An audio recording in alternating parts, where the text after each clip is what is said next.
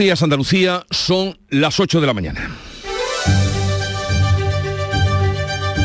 En Canal Sur Radio, La mañana de Andalucía con Jesús Vigorra.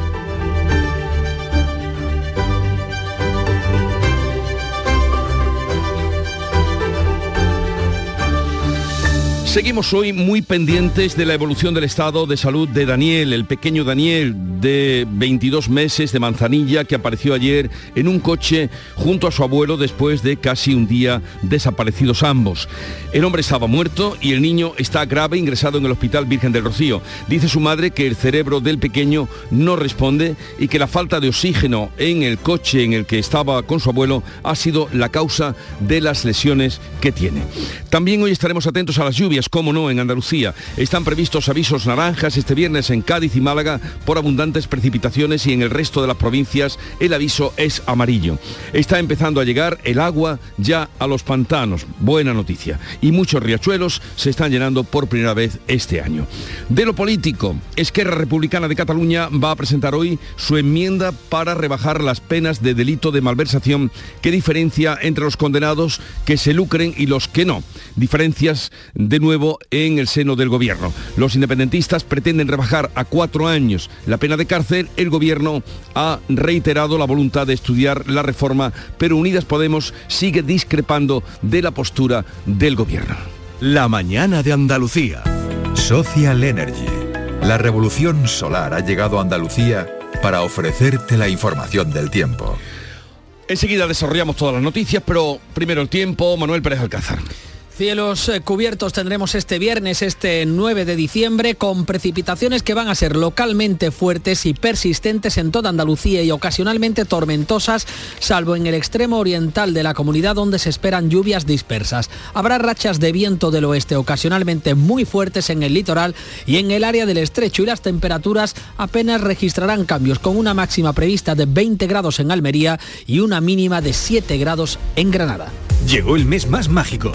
Por un nuevo año sin subidas en tu factura de luz. Ilumina tu hogar de noche y día consumiendo tu propia energía con primeras marcas y hasta 25 años de garantía. Descubre cuánto puedes ahorrar gracias a los paneles solares. Socialenergy.es o 955 44 11 11 y aprovecha las subvenciones disponibles. La revolución solar es Social Energy. Vamos a conocer el estado de las carreteras en Andalucía en este viernes de puente. Nos atiende Alejandro Martínez desde la DGT. Buenos días. Muy buenos días. Arranca esta jornada de viernes pendientes de varios siniestros en la red de carreteras andaluzas. En Málaga cortan la 45 en Antequera sentido Córdoba. Hay un desvío debidamente señalizado. Otro alcance en Sevilla en la SE30 en Los Remedios hacia Puente del Centenario. Al margen de esto no se registran incidencias en la red de carreteras andaluzas.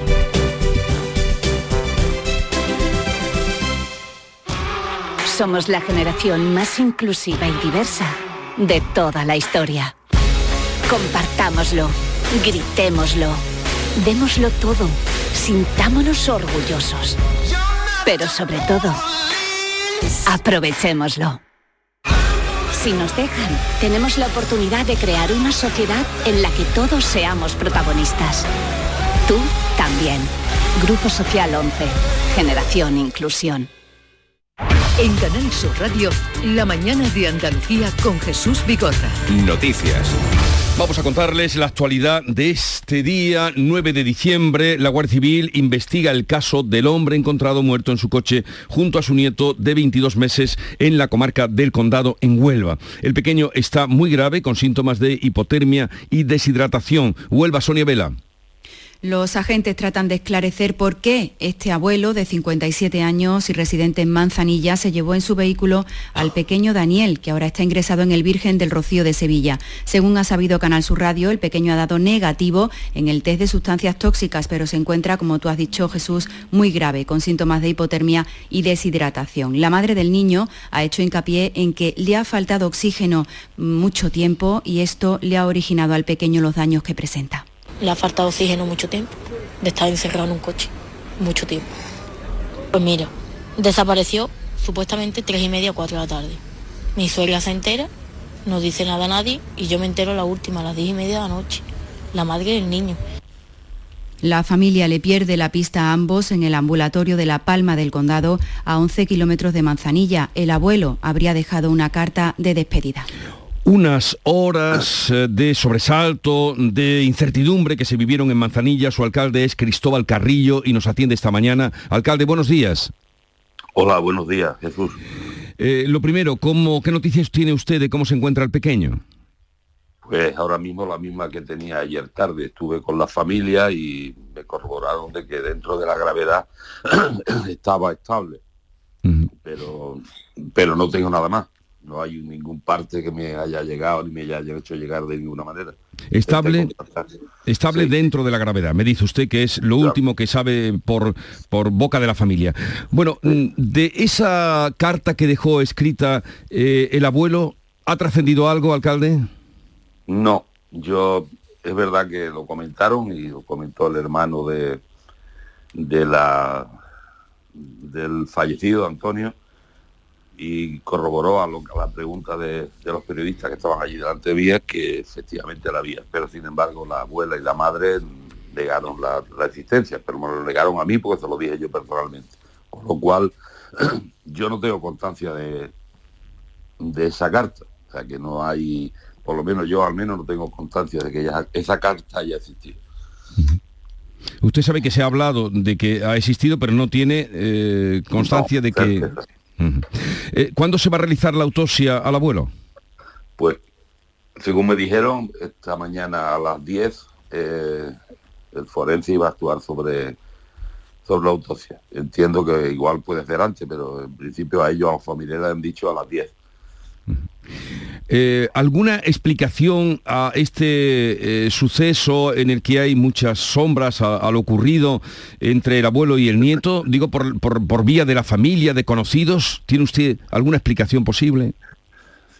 Ahí la única explicación que me cabe es que el estado de, depresivo, del estado depresivo, depresión, ansiedad que tenía este, este abuelo, que le viene la rastra de una operación que tuvo y que al final le llevó a la, a, la baja médica y laboral, pues haya sido algún estado, una situación no controlada por el propio abuelo y que le haya llevado a que en esa noche, especialmente de lluvias fuertes y demás, pues haya acabado perdido y, fuera del Otra explicación no, no la tengo, porque ayer hablando con, con la suegra, la, bisabuela del niño, ella no, no le encontraba, que es verdad que él quería, muchas veces estaba con, cuando venía, se venía abajo, pues eh, comentaba que, que no le gustaría seguir con vida y, demás, pero dice, pero eso es una, una cosa normal cuando tenía dolores o cuando estaba con,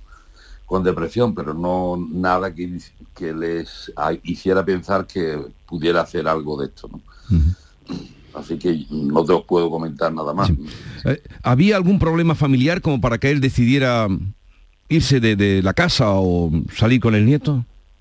No, yo después de hablar con, la familia, porque sabes que internamente conoces a la familia, pero internamente no sabes cómo están. Después de hablar con anoche, que estuve un buen rato, porque la abuela estaba allí, la bisabuela estaba sola y ella pues intentó abrirse y contarme y relatarme, yo le explicaba el, traslado como habían hecho los alcaldes de Pésame y demás. Y ella en ese momento pues no me daba a entender que hubiera, que tuviera un problema dentro de casa como para que hubiera que hecho aquello. Es más, ellos pensaban que, que se había enajenado, se había extraviado y demás, pero que no, no había algo que le motivara ni en su relación con, con su pareja, ni en la relación de la pareja de, la hija y demás. Lo que sí me trasladaron es que el niño donde vivía habitualmente era con los abuelos. Eso ya me quedó un poco... El niño vivía pues con, no con los padres que vivían en el monte, sino que vivía con el abuelo, los abuelos, en, en Manzanilla. El niño vivía con los abuelos. Y, y, sabe usted, digo porque también se ha dicho, y si no para despejar dudas, o si lo sabe o no, que los padres del niño pudieran estar en un proceso de o en vías de separación. No, yo eso no tengo yo idea, ni me lo han trasladado yo tampoco. Bueno, pues veremos aquí, está todo en ver que sale de la autopsia, que dice usted que está previsto para las 10 eh, de la mañana, en, principio. y, ya veremos sobre todo ahora pendientes también del niño que pueda eh, salir adelante de la situación en la que se encuentra. Sobre, todo por el niño, sí. Bueno, pues Cristóbal Carrillo, eh, alcalde de Manzanilla, gracias por estar con nosotros. Un saludo y que tengan... ¿Han declarado algún día de luto en el pueblo o han hecho algún... No, estamos a la espera de lo que pueda pasar con el niño, que es quien realmente nos está preocupando realmente. Hoy por la mañana nos vamos a reunir el equipo de gobierno y ya decidiremos. Eh, Cristóbal, el, coche en el que aparece era del abuelo, ¿no? Era propiedad suya. Sí, es del abuelo, sí. Bueno, Cristóbal Carrillo, alcalde de Manzanilla, lo dicho, muchas gracias por estar con nosotros esta mañana, un día eh, triste y todavía con esas sombras e incertidumbres que se viven en el pueblo. Un saludo y buenos días. Gracias. Adiós. A vosotros. Bueno, pues ya veremos, 10 de la mañana, eh, la autopsia, de ahí se conocerá algo más. Eh, nos dice el alcalde que ha oído el rumor de la carta, pero que no lo tiene confirmado por vía de la familia y también esta eh, información de que el niño vivía con los abuelos, incluso los padres no vivían en el mismo pueblo, los padres vivían en Almonte y el niño vivía con sus abuelos en Manzanilla.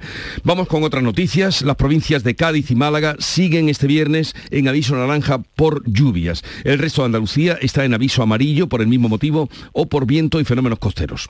El nivel naranja estará activo hasta mediodía en las zonas de Sol, Guadalhorce y Asarquía en la provincia de Málaga, mientras que en la comarca malagueña de Ronda y en las gaditanas de Grazalema y el Estrecho se extenderá hasta la medianoche. La Agencia Estatal de Meteorología pronostica la caída de hasta 80 litros en algunos puntos. Este jueves las principales incidencias se registraban en la provincia de Huelva. Se espera que la lluvia pueda aliviar la sequía y es que los embalses andaluces están aún al 22% de su capacidad. Desde Asociación de Regantes desde Feragua, su secretario general Pedro Parias avanza que el agua que está cayendo y la que se espera en los próximos días va a beneficiar sobre todo a los árboles y a los cultivos de invierno. Pueden mejorar algo, sobre todo la arboleda, el aceite, el olivar, aunque es un poco tarde, pero siempre podrá coger algunos kilos. A las naranjas que tienen poco calibre porque se ha regado con muy poca agua, pues también le puede ayudar a todas las naranjas. En fin, a la arboleda y luego ayudar a las siembras de los cultivos eh, de invierno, cereales, eh, alguna hortícola de invierno también.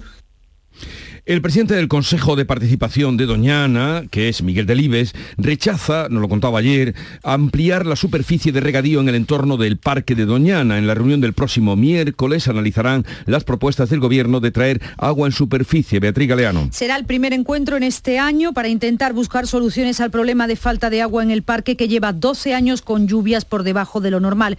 En la reunión se estudiará el plan propuesto por la vicepresidenta Teresa Rivera. En estos micrófonos, Miguel el Delibes advertido sobre la propuesta de trasvasar agua en superficie. ¿no? llevar agua de eh, sitios contaminados a Doñana, pues quizá haya que discutir si se puede hacer o no y ese agua para qué debe ser, porque también sería una triste eh, gracia pues regar con agua que tenga demasiados metales y que luego lleguen denuncias o protestas o tal. La Comisión Europea ha sancionado a España por no tomar medidas. Del IBES rechaza la ampliación de regadíos que pretende la proposición de Vox en el Parlamento andaluz. Vamos ahora a la actualidad política. Esquerra Republicana de Cataluña va a presentar hoy, ya apurando el plazo, su enmienda para rebajar las penas del delito de malversación que diferencia entre los condenados que se lucren y los que no. Los socios independentistas del gobierno pretenden rebajar a cuatro años la pena de cárcel para los condenados que no se lucren con la malversación Actualmente el delito no hace diferencia. La portavoz de Esquerra Republicana, Marta Vilalta, asegura que lo que pretende hasta ahora es perseguir al independentismo. Lo que haremos los próximos días, las próximas horas, es presentar una enmienda, enmiendas para poder modificar el delito de malversación, un delito que se ha utilizado de forma fraudulenta para perseguir la disidencia política y para perseguir también el independentismo. Junts ya se ha adelantado y ha registrado su enmienda para rebajar la malversación. Desde el Gobierno, el ministro del Interior, Fernando Grande Marlasca, ha reiterado la voluntad de estudiar la reforma siempre que no relaje la lucha contra la corrupción. Pero tiene que quedar muy claro que no va a haber eh, ninguna relajación en la lucha contra la corrupción. La máxima dureza y la máxima respuesta también criminal contra cualquier eh, conducta susceptible de ser calificada como corrupción. La vicepresidenta segunda Yolanda Díaz muestra las discrepancias con sus socios de gobierno. Desde Unidas Podemos dudan de esta rebaja de la malversación Sí les digo con rotundidad que Unidas Podemos no está presentando enmiendas que tengan que ver con la malversación. Unidas Podemos no formula enmiendas eh, con un tipo penal conocido como malversación. Pero también hay críticas entre los varones socialistas, como el aragonés Lambán o el manchego García Paje. El Partido Popular considera esta reforma una cesión al independentismo y desde el gobierno andaluz se sigue con preocupación la posible reforma del Código Penal. José Antonio Nieto, consejero de Justicia, dice que es una barbaridad ya que asegura que el gobierno está entregando al independentismo la seguridad jurídica. Y en este caso creemos que, que se han pasado una vez más los límites de lo razonable y que se está, entregando por parte del Gobierno de España a Esquerra Republicana y a, y a, lo que significa el independentismo algo muy sagrado que es la seguridad jurídica. El martes está previsto que la Comisión de Justicia del Congreso apruebe su dictamen. El Congreso también ha acelerado la tramitación de la supresión del delito de sedición con el objetivo de que la reforma del Código Penal quede aprobada la próxima semana. El gobierno quiere aprovechar esta reforma del Código Penal de la que estamos hablando para forzar la toma de posesión de sus dos magistrados propuestos para el Tribunal Constitucional sin esperar a que el Consejo General del Poder Judicial designe a los suyos. El Partido Socialista presentará una enmienda para que el exministro de Justicia, Juan Carlos Campo, y la exdirectora general de Asuntos Constitucionales del Ministerio de la Presidencia, Laura Díez, puedan tomar posesión sin esperar a que el Poder Judicial designe a sus dos candidatos para el Constitucional. La medida trata de salvar el precepto constitucional que establece que la renovación debe hacerse por tercios, es decir, aunque, aunque la Moncloa y el órgano del gobierno de los jueces puedan nombrar cada uno a sus dos magistrados, los cuatro deben tomar posesión a la vez. El Tribunal de Cuentas arranca la fase de enjuiciamiento contra el sindicato UGT por la malversación de 10 millones de euros procedentes de los seres en prejubilaciones. Los procesos se centran en las prejubilaciones y ayudas fraudulentas a trabajadores de la minería andaluza, especialmente de la faja pirítica de Huelva. La trama incluyó como beneficiarios a intrusos, a personas que no reunían los requisitos. Algunos no habían pisado la mina, pero cobraron tras ser amañadas las listas de los empleados acogidos a los ERE. Otros eran familiares o sindicalistas que también eran intrusos. En el proceso UGT aparece como acusado principal. El Tribunal de Cuentas le impuso en 2021 unas fianzas provisionales de 9.750.000 euros y otra de casi 3 millones de euros. Son las 8, 17 minutos de la mañana. La mañana de Andalucía. Dicen que detrás de un gran bote del Eurojackpot hay un gran millonario. Esto, ¿y detrás de un gran millonario? Pues que va a haber un... Ahora Eurojackpot, el mega sorteo europeo de la 11, es más millonario que nunca. Este viernes, por solo 2 euros, bote de 75 millones. Eurojackpot de la 11, millonario por los siglos de los siglos. A todos los que jugáis a la 11, bien jugado. Juega responsablemente y solo si eres mayor de edad. ¿Por qué Agua Sierra Cazorla es única?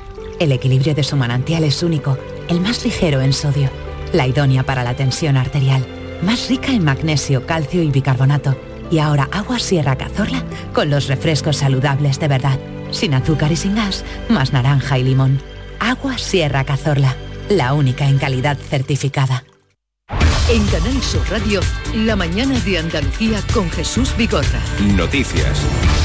Después de las polémicas que hemos vivido y broncas en el Congreso por el tema de la ley del solo sí es sí, ahora las ministras de Justicia e Igualdad analizan posibles ajustes técnicos a esa ley del solo sí es sí para evitar que sigan las rebajas de condenas a agresores sexuales. Se evalúa la primera resolución del Tribunal Supremo para estudiar una posible modificación de la ley a la que hasta ahora se ha negado la ministra de Igualdad. En Sevilla, un condenado por agresión sexual ha quedado en libertad por una rebaja de su condena de prisión al aplicarle la nueva ley. Además, el Tribunal Superior de Justicia de Andalucía ha rebajado la pena de 5 a 2 años y 10 meses de prisión a un condenado por abusar de una menor de 13 años. La Fiscalía pide 18 años de cárcel para un hombre por abusar sexualmente de sus nietas de manera habitual durante años en Fuengirola y en Mijas, desde Málaga, Galicia Pérez. Pues una de las víctimas sufrió los abusos de su abuelo cuando tenía entre 6 y 16 años y cesaron cuando se fue a estudiar fuera de España. Y la otra nieta sufrió los abusos cuando tenía entre 9 y 13 años. Fueron cometidos estos abusos fundamentalmente en el domicilio del procesado, en Fuengirola, cuando la abuela salía a comprar o estaba dormida, y también cuando acudía al domicilio de sus nietas. El ejército ha trasladado a la Fiscalía el sorteo de una prostituta que dos militares organizaron presuntamente en un grupo de WhatsApp, en el que estaban unos 70, entre soldados del cuartel del Brook de Barcelona. Se trata de la rifa para pasar un rato con una prostituta con el objetivo de recaudar dinero para las fiestas de la compañía. Fuentes militares aseguran que el sorteo no llegó a realizarse. El gobierno ha condenado los hechos. Los presidentes de España, Francia y Portugal eh, presentan hoy en la cumbre de Alicante el corredor de hidrógeno verde H2Med. Sánchez, Macron y Costa pretenden que la Unión Europea pague la mitad del hidroducto entre Barcelona y Marsella. Es uno de los tramos, el otro por adaptar y finalizar, une Portugal y Zamora. Bruselas puede financiar entre un 30 y un 50% del coste total, que podría alcanzar los 2.000 millones de euros. El H2Med sustituye al gasoducto MidCat que defendía en España y Alemania, pero que rechazó Francia. La nueva conexión transportará hidrógeno verde, no gas, y no estará lista hasta 2030. Tras esta cita, ya por la tarde, comenzará la novena cumbre euromediterránea. Sánchez aprovechará para mantener su primer encuentro bilateral con la primera ministra italiana, Giorgia Meloni. Por cierto que también asistirá a esa cumbre la presidenta de la Comisión Europea, Ursula von der Leyen, que luego esta comisión en la que tiene que aprobar ese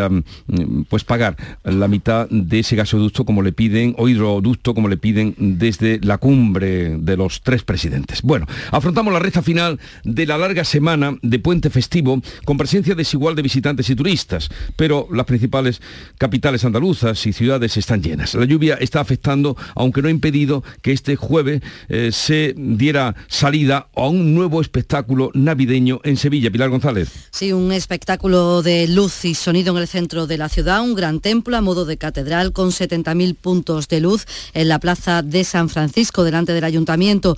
Eh, tiene dos cúpulas coronadas por un giraldillo. El juego de luces y música se repetirá a diario y cada media hora desde las 7 de la tarde, pero apagado también es vistoso, como explica el director creativo de la empresa Ximénez, que lo ha instalado Fernando Palos. Este templo de luz está compuesto por cerca de 70.000 puntos de luz, puntos de luz inteligentes, píxeles como lo llamamos nosotros, con el que podemos llegar a controlar punto a punto y así poder reproducir en este templo tanto vídeo, imágenes, sonidos y cualquier tipo de, de imagen que queramos. Tiene 16 metros de altura por 10 de ancho y 30 de largo.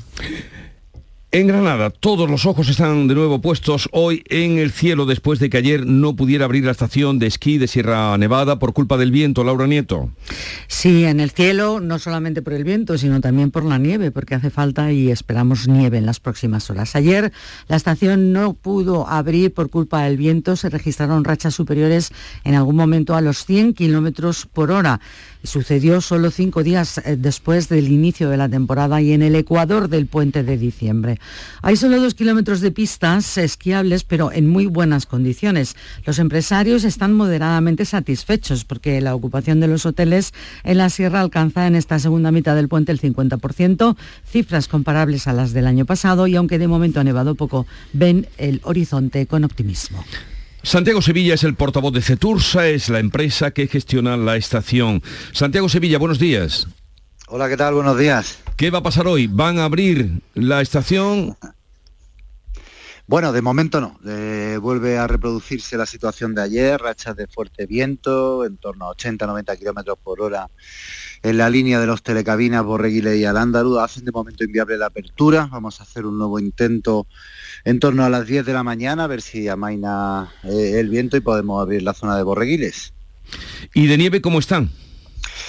Pues empieza a estar mejor la cosa. Ha entrado ya el frente en torno a la madrugada de, ayer. Eh, empezó con nieve, luego cambió a agua, ahora vuelve a cambiar a nieve. Lo importante es que se ha roto la tendencia, están empezando a entrar los frentes y todo apunta, según los modelos meteorológicos, que durante la jornada de hoy y las masas de aire frío van a hacer bajar la cota de nieve que ahora mismo está en torno a 2.700, 2.800 metros de altitud, es decir, un poquito por encima de Borreguiles, hasta casi Prado Llano, a 2.100 metros de altitud. Eso cambiaría sustancialmente la, mm. condición de nieve con la que hemos arrancado la, temporada y cogeríamos un nuevo impulso para para prácticamente después del puente, porque esto es una sucesión de, borras, de borrascas que si lo, las previsiones no se equivocan debe acompañarnos casi casi hasta el lunes, martes y quizá miércoles. Porque claro, si llueve como ha pasado esta noche en Granada, esto mm, es perjudicial, bueno, para acabar incluso con la nieve. No, no, de momento lo que tenemos en pistas es muy sólido porque ha sido tratado por los maquinistas de la estación y esa superficie esquiable con la que hemos abierto temporada eh, es consistente. Debería llover mucho, muchísimo durante mucho tiempo para que esa nieve se fuera. Eh, no obstante, no es la previsión. La previsión es que la cota de nieve baje, que esa nieve no solo se consolide, sino que empiece a cubrir otras zonas y a partir de ahí establecer las posibilidades de crecimiento del dominio esquiable para los próximos días que son enormes. ¿Qué ocupación tenían ustedes ahora en los hoteles de Sierra Nevada? Sí, pues como apuntaba Laura Nieto en la crónica previa, en torno al 50%, alguno más, alguno menos, una ocupación muy desigual porque el puente venía de esta manera, con una superficie esquiable reducida y una previsión meteorológica un tanto adversa. Eh, lo importante es ya acumular nieve, eh, la ocupación no es mala para cómo estamos, y enfocar pues la gran fecha de, esta primera parte de la temporada que es la Navidad y mejorar las condiciones de nieve que tenemos actualmente. Bueno, pues ya veremos, nos dice Santiago Sevilla, portavoz de Tursa, que a las 10 habrá un nuevo intento. De momento permanecen cerradas las pistas eh, de esquí, cerrada Sierra Nevada para el esquí. Gracias por atendernos, ojalá que puedan abrir, ya nos iremos informando y, y también pues que tengan un buen fin de semana. Muy bien, igualmente un saludo a todos. México estudia la petición de asilo del expresidente peruano encarcelado Pedro Castillo. La justicia de Perú le ha decretado siete días de prisión preventiva mientras la fiscalía lo investiga por un delito de rebelión y otro de intento de fuga. Castillo fue destituido el miércoles por dictar la disolución de las Cortes antes de una moción de censura en su contra. La nueva presidenta, Dina Boularte, ha comenzado los contactos para formar gobierno, aunque no aclara si adelantará elecciones. Miren, yo sé que hay algunas voces que indican adelanto de elecciones y eso democráticamente es respetable. Creo que la asunción de la presidencia en esta oportunidad es un poco reorientar lo que hay que hacer con el país. Más adelante, en coordinación con todas las organizaciones, estaremos viendo alternativas de mejor reorientar los destinos del país. Las próximas elecciones están previstas en Perú para 2026. Pedro Sánchez ha trasladado este jueves a Volarte el apoyo de España para defender el Estado de Derecho. Rusia y Estados Unidos han intercambiado a la baloncestista Braine Greener para, eh, por el traficante de armas ruso Víctor Bot. El canje ha tenido lugar en los Emiratos Árabes. El ruso ha llegado ya a Moscú y la jugadora estadounidense vuela rumbo a Texas, regresa a su casa después de pasar 10 meses en una cárcel rusa por tenencia de un gramo de cannabis. El presidente de Estados Unidos ha comunicado su liberación. Está a salvo, está en un avión y viene de camino a casa después de pasar meses detenida en Rusia bajo circunstancias intolerables. Putin llevaba años intentando repatriar al conocido como mercader de la muerte, cumplía una condena de 25 años de cárcel en Estados Unidos por vender a las FARC misiles, explosivos, fusiles de asalto o minas antipersonas. Sobre la deportista pesaba una sentencia de nueve años de prisión por llevar cannabis para consumo propio, una condena desproporcionada que le ha servido al Kremlin para forzar este intercambio. Estados Unidos ha blindado por ley el matrimonio homosexual y el interracial. Ambos están reconocidos por los tribunales, pero los demócratas quieren asegurar que ningún cambio de doctrina pueda tumbarlo en el futuro, como ocurrió con el derecho al aborto. Por sorprendente que parezca, hay grupos racistas que aspiran a reinstaurar la prohibición de que se casen personas de distintas etnias. El Congreso ha votado sí a la ley de respeto para el matrimonio con la mayoría demócrata y 39 votos republicanos. En Francia, el presidente Macron anuncia preservativos gratis para los jóvenes franceses. Los que tengan entre 18 y 25 años podrán conseguir preservativos gratuitos en las farmacias desde el año que viene, ha dicho Macron en su anuncio que queda todavía mucho por hacer en educación y salud sexual. Los preservativos se podían conseguir hasta ahora de forma gratuita con receta, pero la medida era poco conocida y poco eficaz. Pausar el tratamiento contra el cáncer de mama para quedarse embarazada no aumenta el riesgo de que vuelva a aparecer el tumor a corto plazo en pacientes jóvenes. Según el estudio clínico Positive, coordinado por dos grupos de investigación en España, las pacientes con cáncer de mama hormonal que interrumpen su tratamiento para intentar ser madres experimentan tasas de recaída similares a las de las mujeres que no abandonan su tratamiento. Y el aterrizaje de emergencia en Barcelona de un avión procedente de Casablanca y tras el que escaparon 28 emigrantes, algunos ya detenidos, se debió a que una mujer fingió, está ya comprobado, fingió que estaba de parto. Llegamos a las ocho y media, tiempo ahora para la información local. Continuamos.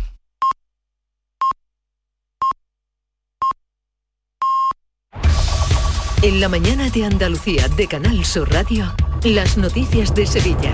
Con Pilar González. Hola, buenos días. Seguirá lloviendo este viernes, una lluvia muy esperada de la que ya se benefician los agricultores, pero que no es tan bienvenida por otros sectores en este puente tan turístico. A pesar de la lluvia, en Sevilla se ha inaugurado la Catedral de Luces de la Plaza de San Francisco. Es todo un espectáculo, enseguida se lo contamos. Antes nos ocupamos del tráfico. Un accidente en el puente Juan Carlos provoca, sigue provocando hasta ahora un kilómetro de retención en sentido Sevilla porque hay un vehículo ocupando el carril izquierdo de la calzada. También hay un kilómetro en la autovía de Coria y en la de Mairena, sentido Sevilla. En el interior de la ciudad, tráfico intenso en la entrada a Sevilla por el puente de las Delicias y en la ronda urbana norte, sentido San Lázaro. Y en cuanto al tiempo, estamos en aviso amarillo por lluvia hasta las 6 de la tarde, aunque puede seguir lloviendo por la noche. La máxima prevista 18 grados en Sevilla, 16 en Écija y Lebrija, 15 en Morón. A esta hora 16 grados en la capital. Bienvenidos a Sacaba. Mil metros de electrodomésticos con primeras marcas. Grupos Whirlpool, Bosch y Electrolux. Frigoríficos, lavadoras, hornos, vitros. ¿Quieres más? Aires acondicionados, aspiradoras, pequeños electrodomésticos. Y financiamos en 12 o 20 meses sin intereses solo tú y Sacaba. Tu tienda de electrodomésticos en el Polígono Store en calle nivel 23. Ven a ver nuestra exposición y sus 25 años de experiencia. Sacaba. Mi basura fuera del contenedor. Pues que la recojan. Que no limpio la caca y los orines del perro. Ya las quitarán. Que si tiro cosas al suelo, ya las recogerán. Lipasam no puede estar detrás de todos. Cuidar Sevilla está en tu mano. Cumple tu parte. Ayuntamiento de Sevilla. Los lunes a las 10 de la noche en Canal Sur Radio. El llamador. Va a seguir lloviendo en este viernes y las lluvias de estos últimos días anima a los agricultores del Bajo Guadalquivir a retomar los cultivos de invierno. Este año en el inicio de campaña en Lebrija solo se han sembrado 250 hectáreas de brócoli y coliflor, cuando lo habitual son 2.500. Con las buenas previsiones de agua, la superficie cultivada se puede ahora triplicar, como cuenta este agricultor Fernando Cordero. Llueve como las previsiones que nos están dando, los cultivos los sacaremos adelante y, y espero, yo soy muy optimista, ¿eh? Yo soy optimista y yo pienso que, que, va a llover.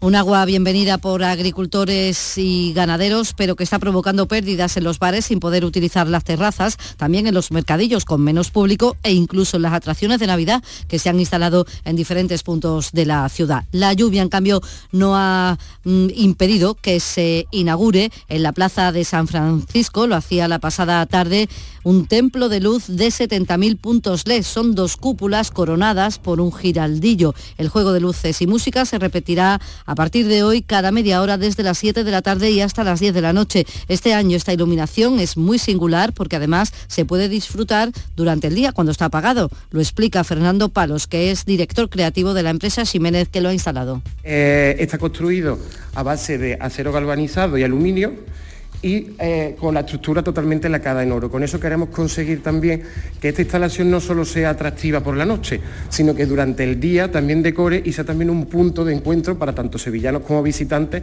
a lo largo de todo el día. El laboral Comisiones Obreras se concentra a esta hora ante la oficina de correos en Mairena del Aljarafe por la agresión sufrida por una trabajadora y el Ayuntamiento de Sevilla aprueba la carta de intenciones, lo hace hoy, previa a la concesión de la parcela del antiguo pabellón de los descubrimientos para construir allí el Centro Común de Investigaciones. Es un organismo dependiente de la Comisión Europea, tiene 300 empleados que ahora mismo están ocupando oficinas alquiladas en el edificio Expo. Deportes, Nuria Gaciño, buenos días. Muy buenos días. Aprovechando su estreno en el canal de Twitch del Sevilla, el técnico Jorge Sampaoli ha pedido para este mercado de invierno reforzar las áreas y el desborde por las bandas, es decir, delanteros con contundencia. También ha pedido paciencia, paciencia con su grave lesión de tobillos, la que ha tenido el delantero del Betis, Juanmi, que tras tres meses en el dique seco podría disponer de algunos minutos en el amistoso de mañana a las 6 de la tarde ante el Manchester United en el Benito Villamarín. Al menos esa es la intención. Gracias, Nuria. El antiguo Hospital Militar de Sevilla tendrá un equipo de prontoterapia donado por Amancio Ortega al Sistema Nacional de Salud. El Ministerio de Sanidad ha formalizado el contrato para la implantación de 10 equipos en toda España. Uno de ellos viene aquí a Sevilla. La prontoterapia es una modalidad especial de radioterapia mucho más concreta que permite la liberación más localizada de la radiación. Con esto terminamos contándoles que en el Teatro Lope de Vega esta noche, pues la banda Los Estanques junto a Annie B. Sweet.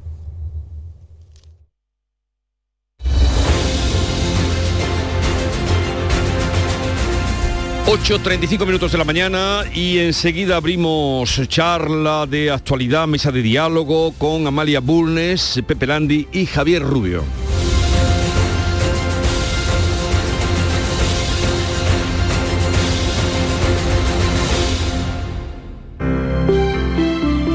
Buenos días. En el sorteo del cupón diario celebrado ayer, el número premiado ha sido 41.564. Serie 026. Hoy, como cada día, hay un vendedor muy cerca de ti repartiendo ilusión. Disfruta del día. Y ya sabes, a todos los que jugáis a la 11, bien jugado. La actualidad y las novedades en salud siguen estando en Canal Sur Radio, en Por Tu Salud. Las noticias sobre investigación médica, prevención, terapias, las personalidades destacadas de la medicina en Andalucía. Por Tu Salud, desde las 6 de la tarde con Enrique Jesús Moreno.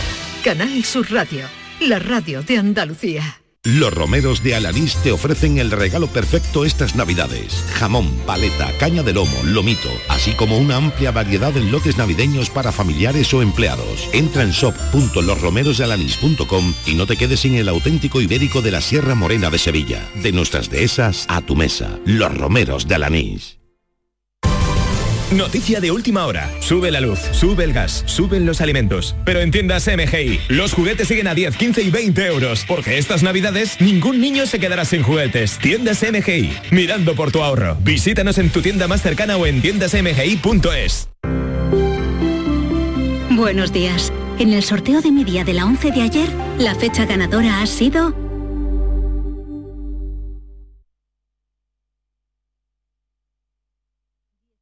Y el número de la suerte, el... 18 de julio. Recuerda que hoy, como cada viernes, tienes un bote millonario en el sorteo del Eurojackpot de la 11. Disfruta del día. Y ya sabes, a todos los que jugáis a la 11, bien jugado.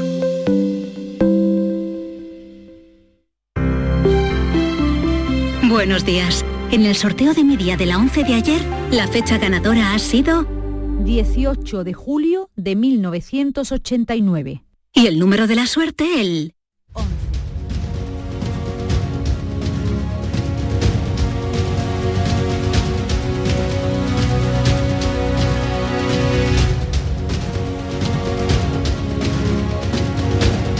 La mañana de Andalucía con Jesús Vigorra.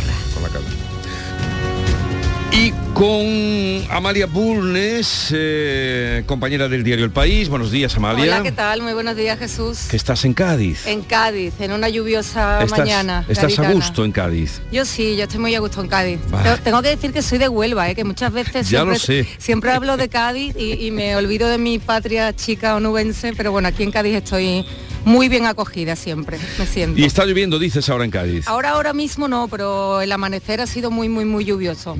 ¿Y has visto ya a Pepe Landi? A Pepe Lande lo tengo aquí a mi izquierda. O sea, hoy está Pepe Landi allí, no está solo, eh, siempre está solo allí en los estudios. Pepe Landi, de La Voz de Cádiz, buenos días. Muy buenos días. ¿Qué tal? Muy bien, muy bien, en, en compañía de Amalia y, a- y además de Isa, que siempre siempre nos cuidan aquí los técnicos Sí. maravillosamente, así que... Sí que es verdad. Pero hoy es una novedad, es la primera vez que tengo aquí compañía dentro. La primera vez no que a tienes través de la, compañía. Oye, de la pecera. digamos. ¿Conocías a Amalia? Sí, nos Vale. conocíamos, ten- ten- tenemos un- amistades y relaciones comunes además, sí. Tengo que decir que la, pandilla le llamo, yo, pero es verdad que el grupo periodístico gaditano es muy entrañable y aquí nos conocemos todos y, y bueno, se genera mucha mucha sinergia, mucha simpatía. hay mucha gente, hay mucha gente por ahí eh, ha habido en este puente por la ciudad. Yo llegué ayer, ¿eh? no lo sé, y además como llovía a mares, no, no, pudiste salir. No he salido, ¿no? Ha habido algo de ambiente, pero he escuchado al presidente de los hosteleros, Antonio de María, quejarse que bueno, la combinación de mm, este año de los festivos no incluía... No se pueden quejar, que me lo permitan. No, no, no, pero es que se quejan mm, eh, de oficio. no se pueden quejar, con todo el cariño se lo digo, pero, por lo que nos están contando y por lo que vivimos, eh, servidor en Sevilla y, Javier Rubio, que está aquí a mi vera, redactor jefe de ABC Sevilla. Buenos días, Javier. Muy buenos estaba, días. estaba también dándole a la cabeza de que mm, no se pueden quejar, ¿verdad, Javier? yo creo que no, que ha sido o está, siendo, está, siendo, ¿verdad? Un puente o una semana festiva, porque ya no se sabe con el martes, con el jueves, con el fin de semana, tal. Eh, y anticipo de la, de la Navidad y la cena y las reuniones, en fin, en fin bueno. Los hosteleros no se pueden Nunca llueve a gusto de todo, pero hombre, cuando llueve no nos vamos a quejar de... Hoy la portada de, tu periódico de ABC eh, da el, lleno total en la Plaza de San Francisco, en esa catedral que se ha inventado... Bueno, una bombillita, Bueno, sí, una... Pero es que le llaman templo, ¿no? Le han llamado templo... porque ah, tenemos esa... Estructura de catedral. Tenemos esa mala costumbre de, ponerle nombres grandilocuentes a todo lo que hacemos, para, que así parezca más importante. pero si nos vieran los antiguos dirían, qué ridículos son ustedes. Pero con todo el cariño para todos los hosteleros, que no se lo vayan, que trabajan mucho, que tienen lleno, que coger una croqueta. Es que hemos vuelto a los tiempos previos a la pandemia. Amalia y Pepe Landi coger una croqueta hoy ya en los bares, la gente es hasta muy difícil. Bueno, ya no solo eso, yo recuerdo cuando íbamos a los bares y a los restaurantes sin reserva y uno se sentaba y comía o cenaba, se tomaba una tapa y ahora es una cosa impensable. Eh, ni siquiera llamando el día anterior. Entonces, bueno, pues eso para, para el gremio de la hostelería yo creo que es un indicativo importante de, ocupación y bueno, de, buenos augurios, sobre todo para, esta temporada que ya, que ya lo tenemos encima con todas las comidas y cenas de Navidad. Bueno, oye, ¿qué percepción tenéis de este caso mm, insólito en tu tierra, en Huelva? Me hablo de, Amalia, en Manzanilla este caso tremendo de la, de la huida o pérdida del abuelo con el nieto, luego la aparición del abuelo muerto, el niño, que la última noticia que tenemos es que está estable, pero dentro de la gravedad, dentro de la gravedad que persiste, la autopsia se la harán al abuelo esta mañana. Eh, pues muchas incertidumbres aún, Jesús. Lo comentábamos mm, Pepe Landillo justo antes de entrar en el en el estudio porque a mí ha sido un caso que la verdad me ha zarandeado. Tengo que decir que personalmente he tenido esta noche incluso eh, ciertas pesadillas porque eh, con toda la prudencia y con todas las incógnitas que aún rodean el caso, eh, porque bueno, pues no sabemos prácticamente más que, el señor llevaba desaparecido con su nieto 24, 48 horas y que al parecer, al parecer, había dejado una carta de despedida que tenía a la familia pues eh, mm, eh, temiéndose y presagiando pues un desenlace que bueno, que no ha sido tan terrible como podía haber sido con la, muerte del niño que veremos a ver cómo, cómo evoluciona. En cualquier caso, eh, si este señor tenía voluntad de, acabar con su vida por los indicios que ahora mismo tenemos, y sigo hablando con, tanta prudencia, yo, yo siempre eh, me pregunto eh, por qué hay que llevarse más vidas por delante, ¿no? Pues, y sobre todo la de un menor, un niño de 20 meses, que, que todo mm,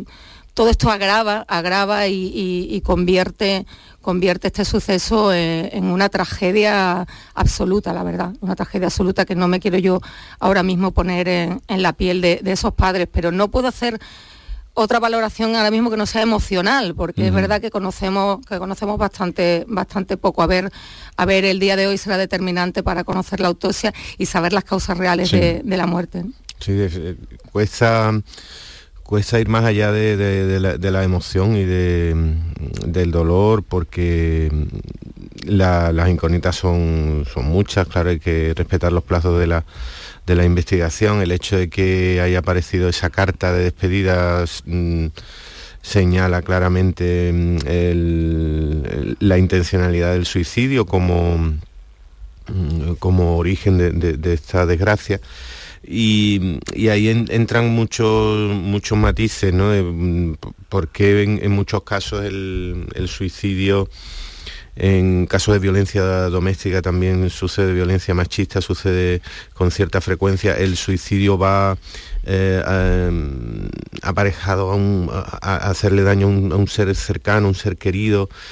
Eh, en, la hipótesis, en, la hipótesis, de que eso sea lo que ocurre aquí, que ah, por cierto habrá que esperar mm, probablemente algunos días para, para conocerlo, pero bueno, nos lleva a, a la tragedia del suicidio, mm, de la que hablamos de vez en cuando en los últimos meses, años, mm, con más... Parece que se ha levantado el veto, se, ha levantado, el veto, a hablar del suicidio. Empiezan a salir algunas cifras. Justo ayer, ayer pude recuperar una película maravillosa que recomiendo que se llama Close, una película belga que Mm, la ganadora del último festival de, Cannes. Y de Sevilla. Eh, bueno, no, fue ganadora del último festival de Sevilla, pero tuvo mucho, mucho, éxito en el Festival de Sevilla y aborda un caso de suicidio absolutamente distinto, que es el de la adolescencia y la infancia, pero que, bueno, impacta y, muestra el, bueno, todo, todo, todo esa, tormenta emocional que hay, no solo en las personas que llegan a ese punto, eh, de las que los mayores de 60 años, creo que según la última estadística del último año, son la década de edad donde mayor suicidio hay, que siempre eh, pensamos que, que, es algo asociado un poco a la adolescencia a la infancia, y sin embargo son los mayores de 60, entre 60 y 70, los que porcentualmente más acaban con su vida de forma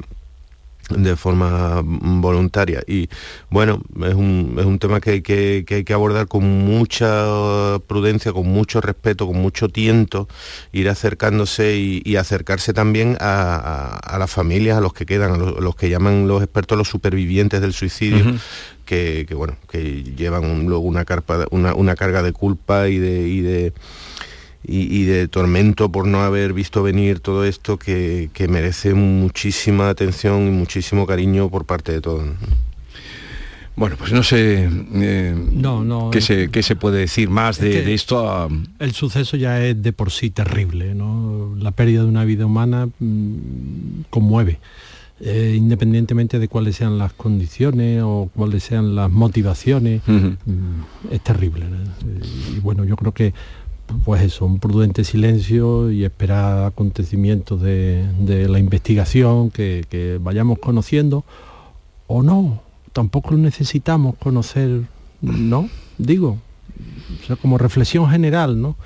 ¿Por qué tenemos siempre que estar? Y mira que soy periodista, ¿no? Y mira que es nuestra profesión, pero llega un momento en que tú dices, mm, ¿qué sacamos? O sea, ¿qué, qué aportamos?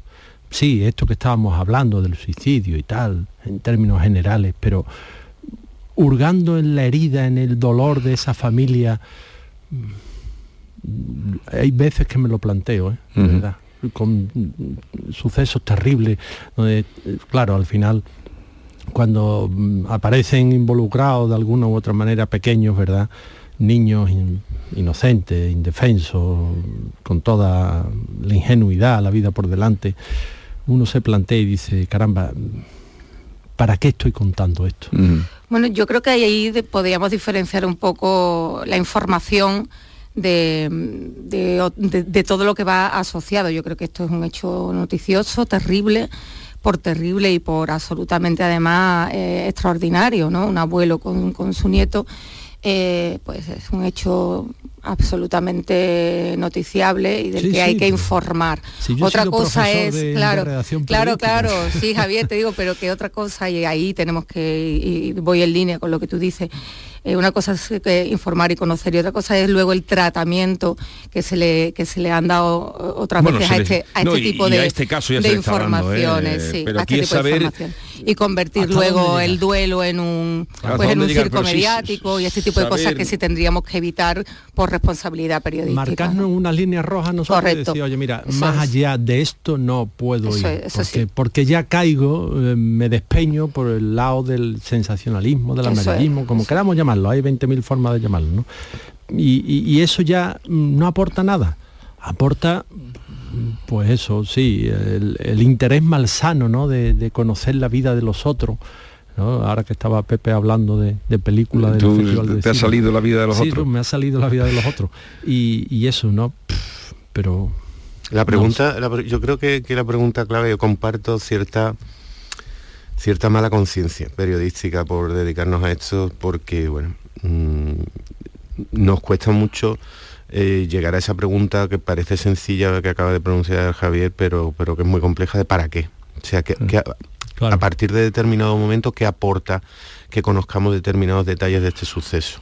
Hay una parte que puede servirnos como sociedad, como una especie de aprendizaje para para intentar sacar alguna conclusión del fenómeno del suicidio. Claro, pero eso En general puede y, luego aparte van a ser conclusiones, no, no, tampoco nos hagamos ahora lo lo estupendo van a ser como sociedad van a ser conclusiones que vamos a olvidar en al, segundo segundo. Ah claro cuando que venga otro ah, otra noticia. eh, lo que pasa claro sale lo de la carta ya todo el mundo quiere saber qué ha pasado con la carta y si no se lo inventarán que la carta pone. Si no se la inventarán. Eh, el tema de que la familia o los, padres estaban eh, había un problema dentro de la familia pues eso en fin que, ya veremos. Es decir que, aporta aquí lo, principal es que el niño salga adelante. Correcto. Claro. el niñito 22 meses que tiene, salga adelante y, a ver qué pasa. Bueno. Vamos a otro asunto. Eh, de todas maneras, lo que decíais, el, velo yo creo que se levantó el tema del suicidio con la muerte de Verónica Forqué. Sí. Ahí fue donde empezó. Quizá, quizá fuera un, quizás fuera verdad un, antes y un después con, la muerte de un personaje conocido, con la muerte voluntaria, por supuesto, de un personaje público y conocido. Yo siempre, yo siempre estaba a favor de, no ocultar de no ocultar sin ahondar, ¿eh? con un tratamiento de la información eh, riguroso. Eh, de informar, informar estos problemas porque, bueno, eh, a, fin de cuentas, como, como bien decía Pepe, eh, pues es una problemática social que se puede abordar desde, desde, la ética y, desde el rigor y, no está de más, no está de más que nos concienciemos de, de, Pepe hablaba de los mayores de 65 o de 60 años, pero hay un índice de suicidios en la adolescencia alarmante, que, no estaría, que no está de más que lo pongamos sobre la mesa, que lo evidenciemos, que lo analicemos con con rigor y que, eh, y que convoquemos a, los expertos para que nos alumbren en este tipo de cuestiones. Y además la gente, los supervivientes, dicen que sí, que es necesario hablar de esto. El informe que salió esta semana, el otro día salió del Ministerio de Justicia, hablaba de cómo había crecido las llamadas de, intentos de suicidio en los jóvenes. En eh, España, grosso modo, eh, acaban con su propia vida unas 3.000 3.000 y algo de personas al año. En el grupo de edad de mm, la adolescencia, primera juventud, entre, no sé ahora mismo, pero 16, 25, vamos a ponerle, es, eh, si no la primera, la segunda causa de muerte. Eh, entre... por, la primera es accidente, bueno, los coches, en fin, la, mm, cualquier tipo de, trauma, ¿verdad? Y el segundo es el suicidio, la muerte por la propia mano. Entonces, claro, es cosa grave. Eh, y hasta hace muy poco, muy poco, y todavía estamos en pañales, no hemos tenido una estrategia eh, de salud mental eh, como país, ¿verdad? Como un Estado que se preocupa de estas cosas, no tenemos ninguna. Ahora tenemos ya un teléfono, por lo menos, alguien donde puede llamar, a alguien que siente esa pulsión, ¿verdad?, de acabar con su propia vida. Bueno, vamos dando pasitos, pasitos pero sobre todo todos los expertos coinciden en que hay que estar atento y al primer síntoma, al primer, mm, la primera palabra que se escucha, que pueda sonar, hay que mm, ponerse en manos de profesionales y, que a lo mejor el profesional, mm, eh, claro, tiene un abordaje distinto, pero todos podemos hacer mucho. O sea, todos podemos, oye, sentir empatía, eh, acompañar. ¿verdad? Es algo que, en esta vida tan precipitada que llevamos, tan loca, pues no hemos olvidado de acompañar. Y acompañar significa refrenar el paso, porque no podemos ir todo a la velocidad que vamos. No podemos, porque se nos quedan atrás personas. Y esas personas habrá que esperarlas eh, el sentido más genérico estoy hablando, ¿no? Sí, sí, sí. Y bueno, pues eso, que, cada uno de nosotros esté atento y vea en su entorno familiar, laboral, de amistades, lo que sea. Y aquel que mm, dé algún síntoma, alguna señal, alguna cosa, pues oye, vamos a arroparlo, vamos a cuidarlo, vamos a, invitarlo a que acuda a un profesional que, sepa cómo abordar estas cosas, porque es verdad que, los demás, salvo dar cariño, mm, y es mucho. hay, un, hay un grupo, ahora que hablaba Javier de, profesionales, creo que hay un grupo en Andalucía que, que está haciendo una labor inmensa en parte por levantar este velo, en, parte también animando la creación de grupos de, ayuda a los supervivientes, a las familias, que se llama Papageno. Eh, tienen su, página web que es completísima y que establece todo tipo de vías de contacto, tanto con, mm, los profesionales de Papageno con, como con teléfonos. Papageno, como, el protagonista, del, el personaje de la flauta efectivamente. efectivamente. Ah, vale, vale.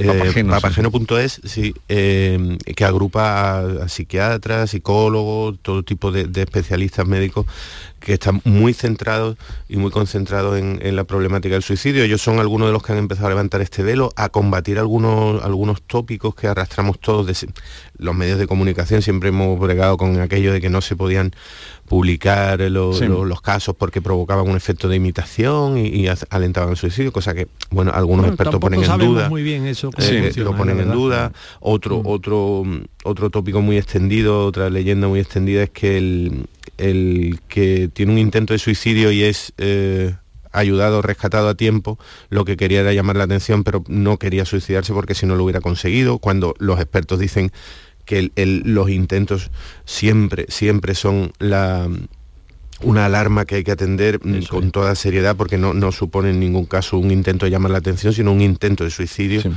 Y, en fin, hace un, un, trabajo creo que inmenso y la gente, como decía Javier, a lo mejor todos deberíamos estar más atentos a nuestro entorno y, incluir en nuestro entorno a lo mejor este tipo de, mm, ayudas y, muchas veces más vale ser excesivamente prudente y atento que, que, no, que no, dar, no dar demasiado espacio a, la preocupación. y escuchar, escuchar muchísimo. Eh, yo creo que esa, esa receta, esa prescripción la, recetaría cualquier médico. Escuchemos unos a otros. En vez de hablar tanto, escuchemos. Bueno, vamos, eh, vamos a. Nos queda poquito para llegar a las 9, pero vamos a ir introduciendo otros temas en la tertulia de hoy.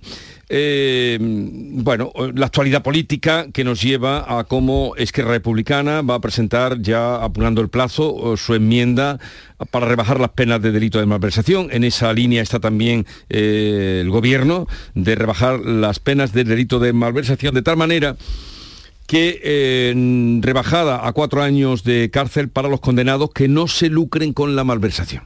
Bueno, tú has dicho que está el gobierno, la mitad del gobierno.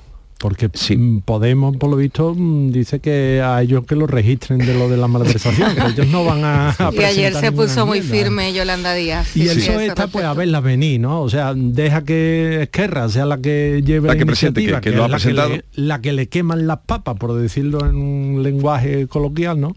Y después, pues sí, claro, votará lo que mm, se supone que está apalabrado, ¿no? Sí. Mm, beneficiaría a, esa rebaja de las penas de malversación, la condena de malversación a los de bueno, a todos los del proceso, que son veintitantos. Dice, es que esto ha sido una forma de castigar la disidencia.